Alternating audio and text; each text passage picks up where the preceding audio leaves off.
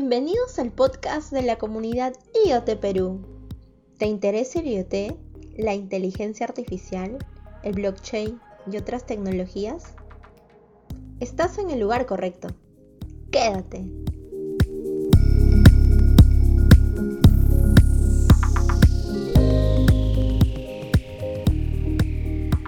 Buenos días, soy Luis, miembro de la comunidad IoT Perú y seré su presentador el día de hoy. Hoy comenzaremos con José Quevedo Delgado sobre la carrera de IoT en el Perú. José, entre otras cosas, fue docente de la carrera de Internet de las Cosas y Big Data en una reconocida institución educativa tecnológica. Además, tiene más de 15 años de experiencia en la industria, tanto en electrónica como en informática. Bienvenido, José. Bueno, ¿qué tal? Muchas gracias. Gracias a ti y a la comunidad de IoT Perú por invitarme a participar de esta de esta iniciativa, ¿no? Como es un podcast de tecnología que justamente es para impartir conocimientos a todos, pues, a todos los interesados y sobre todo a través de internet, ¿no? Que puede llegar a cualquier persona que, que esté interesada en ese tema. Muchas gracias. Gracias a ti, José. Respecto al tema de hoy, ¿podrías comenzar, indicándonos qué es para ti el Internet de las Cosas y cómo se relaciona con el Big Data? Mm, ya, a ver, por ejemplo, a ver, pensémoslo así, ¿no? Por ejemplo, nosotros estamos habituados, ¿no? A manejar el término Internet como, por ejemplo, una red, ¿no? Donde justamente nos comunicamos con otras personas, mandamos mensajes. otro, otro caso, por ejemplo, podría ser Facebook, ¿no? Ahí, digamos, interactúas con otras personas, ¿no? Mandándoles mensajes, fotos, videos, sonidos, ¿no? Algo muy parecido podría decirse que ocurre también para las cosas. En este caso, justamente, digamos, ¿no? digamos, en una casa inteligente, por ejemplo, podemos poner de repente sensores, podemos poner actuadores, ¿no? Cosa de que, por ejemplo, si hace mucho calor, de repente se abran las ventanas, ¿no? O de repente se encienda un ventilador.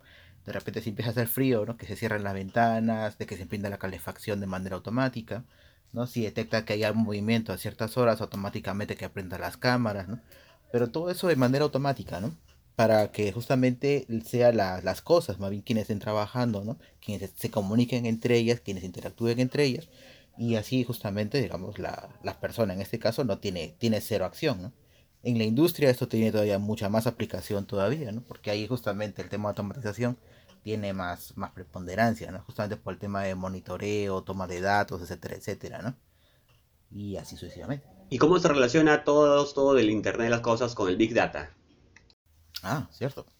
El tema de Big Data ya sería justamente el cómo se obtienen esos datos y cómo se van manejando, ¿no? Por ejemplo, digamos, ¿no? Tienes un dispositivo, ¿no? De repente una silla, por ejemplo, ya le pones un sensor, ya muy bien. Ese sensor de repente te puede indicar si es que alguien está sentado, de repente puede indicarte el peso de esa persona, cuánto tiempo ha estado sentada, etcétera, etcétera. Pero por ejemplo, si vamos a un salón de clases, ¿no? Podríamos de repente ver, no sé, 30 de esas sillas tranquilamente. Entonces estás monitoreando a 30 personas al mismo tiempo, ¿no? Entonces todas las variables que te he mencionado multiplicadas por 30. Pero de repente ahora en un local un poquito más grande, no digamos un local con unas 20 aulas con 30 alumnos, ya son 600, 600 sillas que estás monitoreando por una sede. Y si monitoreas de repente 10 sedes, ya estamos hablando de una gran cantidad de sillas y ciertamente una gran cantidad de datos. Entonces, ¿cómo se maneja ese lote, esos grandes lotes de información en tiempo real, en tiempos muy cortos de tiempo?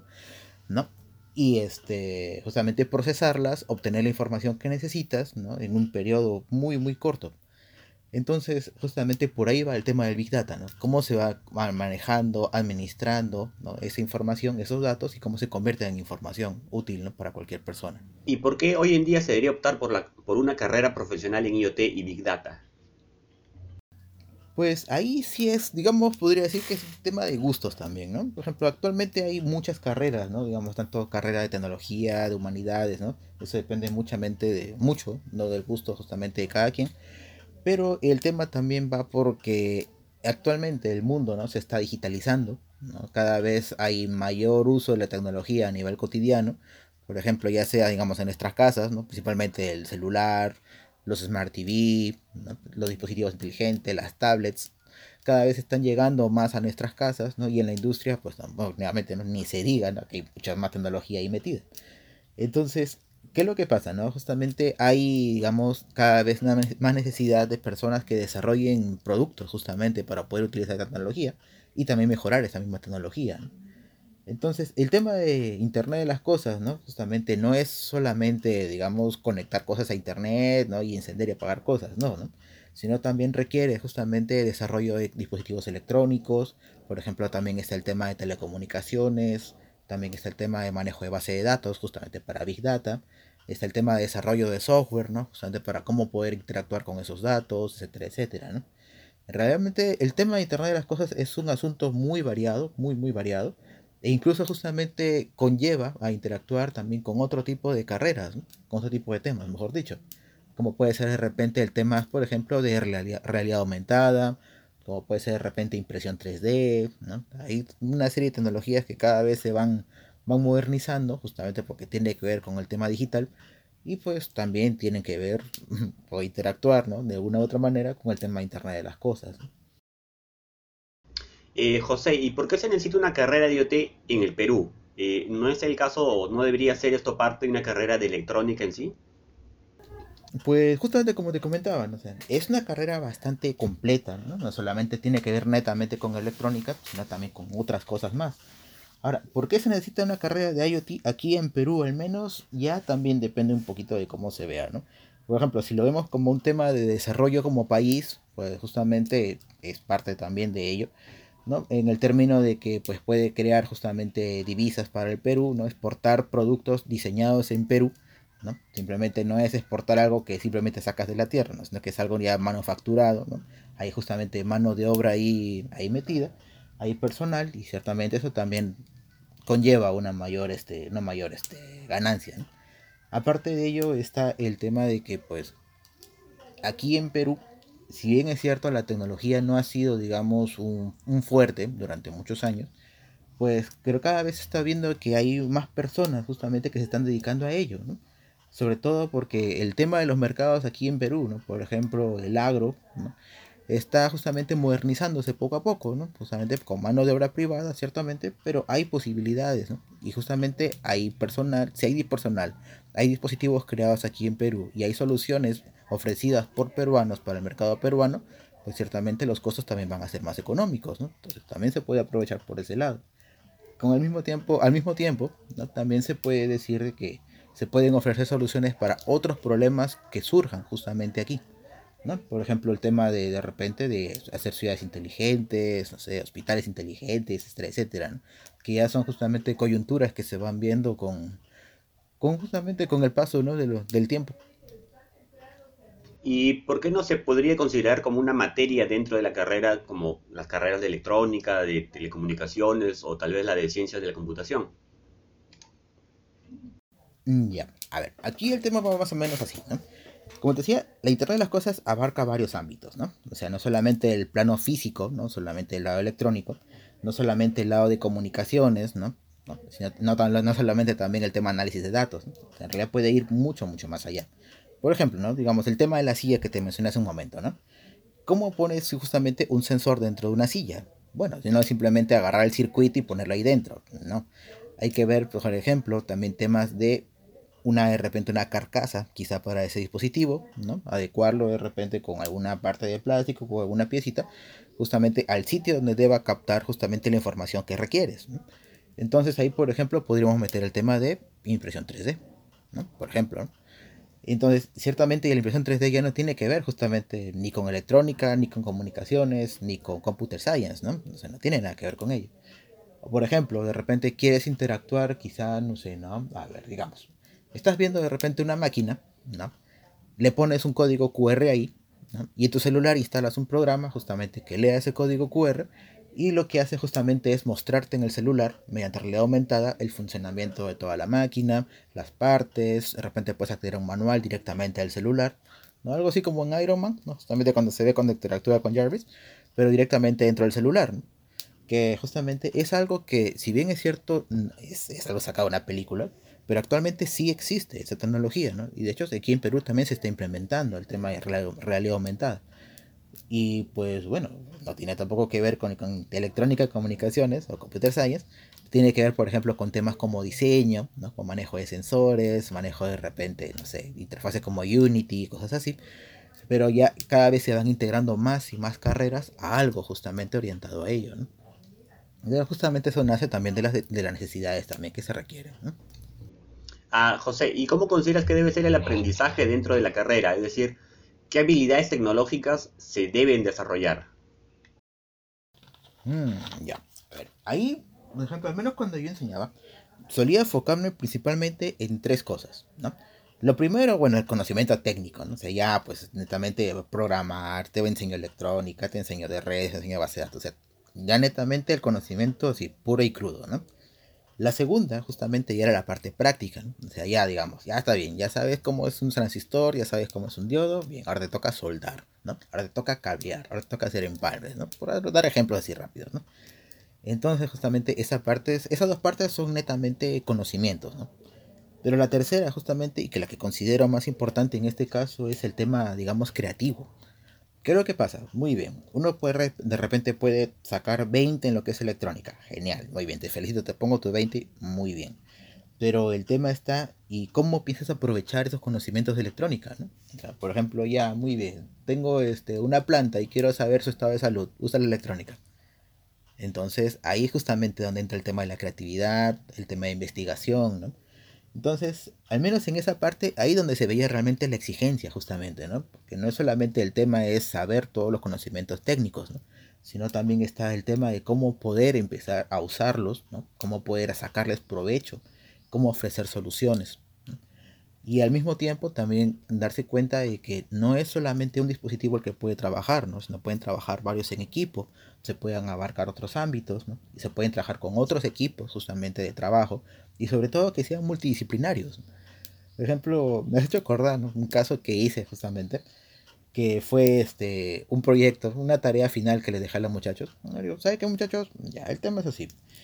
Quiero, por ejemplo, que me den de todo lo que han aprendido este ciclo, una solución, por ejemplo, para el tema de para personas, digamos, que tengan un tipo de discapacidad. No sé, ¿cómo usarías en este caso lo que has, lo que has aprendido para poder ayudar a una persona con discapacidad? Y bueno, ¿no? O sea que esa era la tarea. Tenían dos meses para hacerla. Y al final justamente salieron ¿no? proyectos bastante curiosos. Recuerdo de uno que era justamente un interruptor activado por voz. Lo habían hecho con Bluetooth y un celular, todo bien bonito. Después habían hecho otro que era justamente un reloj con luces para personas que, que, digamos, una que pudieran contar y la otra tenía inclusive una función para hacerlo en binario también para que estudiaran electrónica. Después había otro que habían hecho justamente un jueguito, el tipo de la culebrita, el Snake, pero lo habían hecho justamente para personas, ¿no? que, digamos, para niños específicamente. Le habían puesto ahí cuando tenía que apuntar hacia arriba, hacia abajo, a la izquierda, a la derecha cosa de que un niño a través del juego justamente empezaba a, jugar y a saber las direcciones arriba, abajo, izquierda, derecha. Claro, eran proyectos sencillos, ¿no? De hecho, estamos hablando de alumnos de tercer ciclo recién de la carrera. Pero pues, me gustaba justamente el tema de que ellos habían enfocado esos productos a una solución concreta, que era justamente el tema pues, de, de, enseñanza, educación y sobre todo el tema de discapacidades. Y así, justamente ese tipo de soluciones me parecieron interesantes. Hay, como te digo, hay personas que lo pueden hacer. Y sobre todo, eso es lo que pienso que se debe inculcar, ¿no? El tema de cómo ofrecer una solución, cómo darle solución a un problema, ¿no? Y cómo sobre todo plantear, ¿no? A veces una solución sencilla puede dar solución a un problema bastante pesado. Ah, interesante. ¿Y cómo crees que va a evolucionar el mercado laboral para este tipo de carreras en los próximos años, específicamente en el Perú? Mm, bueno, en Perú pues ciertamente ya cada vez el desarrollo electrónico va mejorando, ¿no? Cada vez hay dispositivos más disponibles, ¿no? Por ejemplo, sobre todo los productos que vienen de China, ¿no? Hay dispositivos que se pueden comprar a través de AliExpress o eBay, Amazon, de cualquier lado, y justamente se puede llegar, puede llegar aquí a Perú. Se pueden aprovechar muy bien, así que genial, ¿no? Hay disponibilidad de equipos. Pero también está el tema también de que hay cada vez, noto, más empresas, por ejemplo, hace 10 años prácticamente no había empresas de desarrollo electrónico aquí en el país y el desarrollo pues solamente recaía en personas puntuales para hacer soluciones puntuales, Pero ahora cada vez más ahí veo más empresas justamente que se dedican al tema de desarrollo de soluciones.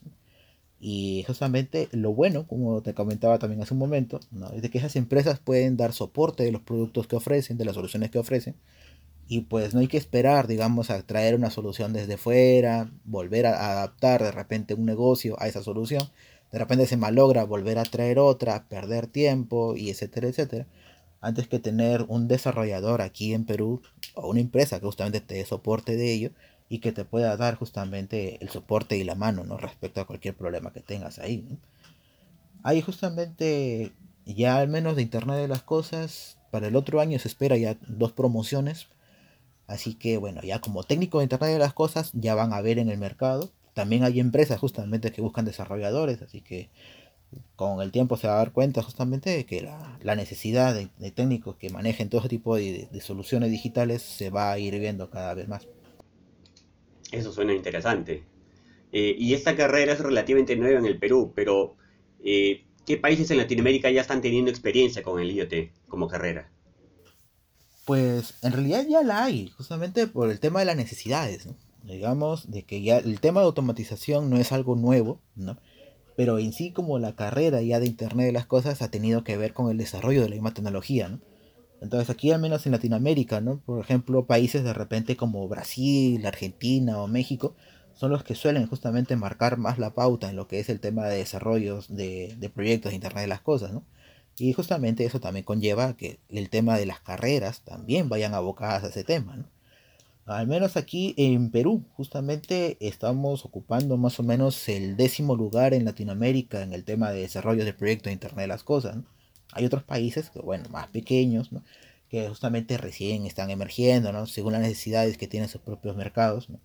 Pero por ejemplo Brasil, ¿no? Justamente que es una, potencia, al menos aquí en Latinoamérica, en tema de tecnología, tiene más o menos un desarrollo del 38-40% ¿no? de justamente sus empresas abocadas al tema de Internet de las Cosas, ¿no? o que tengan que ver con temas de Internet de las Cosas. Estás escuchando el podcast de la comunidad IoT Perú. Interesante. ¿En qué sectores se puede ejercer esta carrera? Mm, ya, básicamente en, cualquier sector, en cualquier sector que tenga que ver con el tema de control o monitoreo, digamos, de, datos o dispositivos, ¿no? Dado que justamente la carrera, ¿no? Digamos, tiene que ver con temas de electrónica, Justamente también ahí se puede abocar de repente un poquito lo que es doméstico, ¿no? Lo que es domótica, por ejemplo, lo que es seguridad, etcétera, etcétera, Pero también se pueden ir abocando justamente a otros sectores más todavía. Por ejemplo, el tema, digamos, de las ciudades inteligentes, ¿no? Tiene que ver el tema justamente de sensores, de manejos, etcétera, etcétera. Pero también, por ejemplo, podría darse el caso, por ejemplo, de un hospital inteligente, ¿no? Por ejemplo, el monitoreo de una serie de pacientes, ahora peor que el COVID está de moda. Imagínate, digamos, si tienes a una, a una enfermera constantemente pasando por un enfermo, por otro enfermo, por otro enfermo, que ciertamente es un riesgo justamente para mi enfermera, ¿no? Entonces, ¿qué tal si de repente le pones de repente una, una pulsera a todos los pacientes y vía Wi-Fi que todos se comuniquen con una central? ¿no? Entonces, con eso tienes a tu personal de salud justamente monitoreando de repente permanentemente a cada uno de ellos, a cada uno de tus pacientes, pero a distancia, ¿no? de manera remota y sobre todo de manera segura. Y bueno, ¿no? De repente si es que algún paciente se pone mal, quizá, ¿no? Una alerta directamente a tu celular, alguna pulsera inteligente, ¿no? Justamente para ir a atenderlo de manera inmediata. Entonces, ahí, digamos, pueden pueden haber otros sectores más. De repente también está el tema de agricultura inteligente, ¿no? Está el tema también de educación inteligente incluso, ¿no? Por ejemplo, ya usando las tecnologías STEM y todo eso.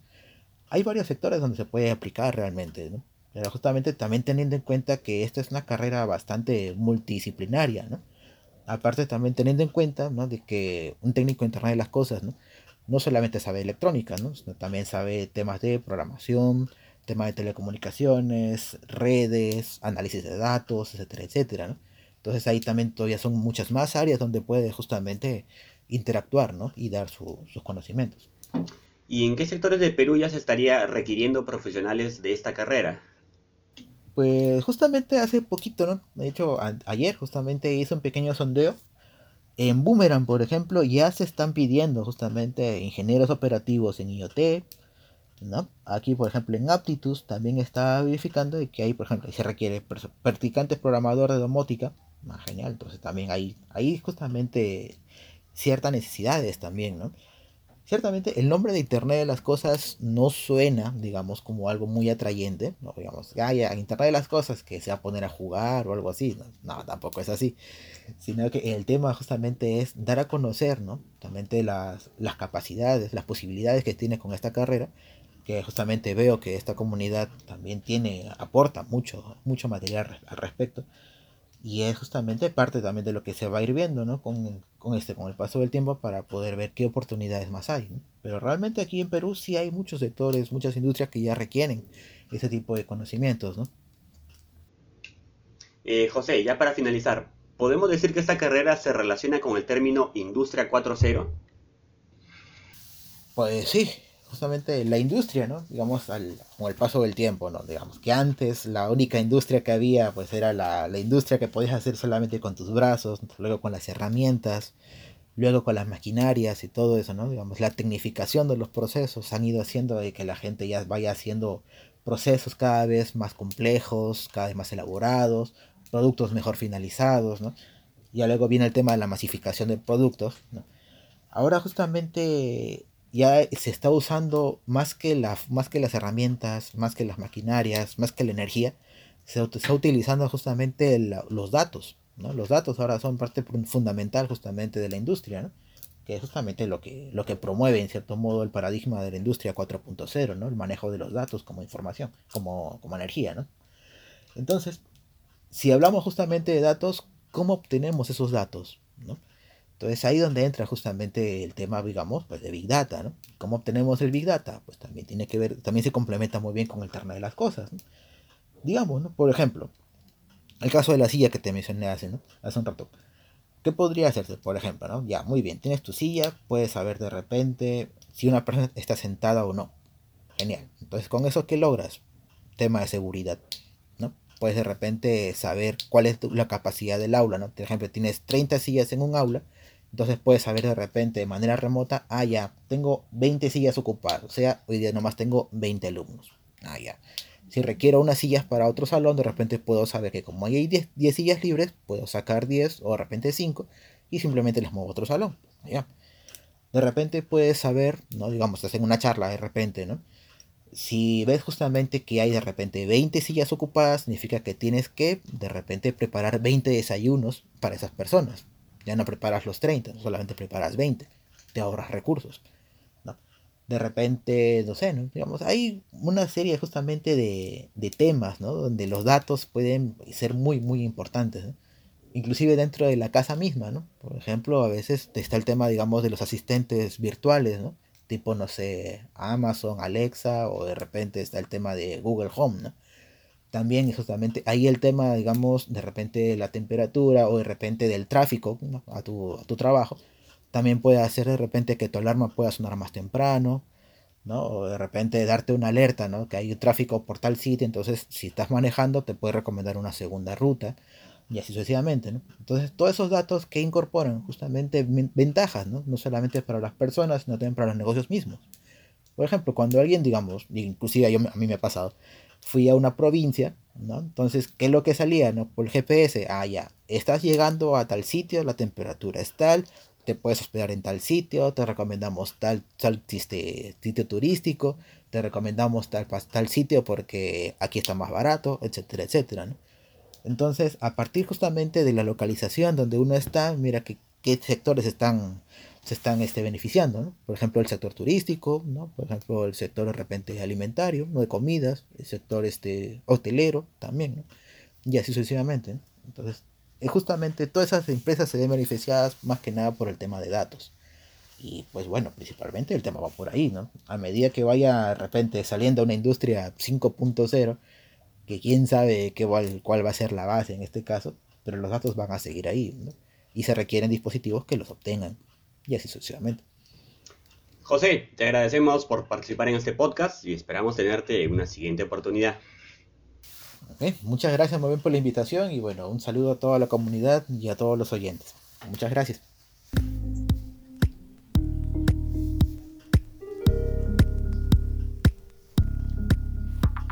Gracias por quedarte. Compártelo con tus amigos y no te pierdas el siguiente podcast de la comunidad IoT Perú. Hasta la próxima.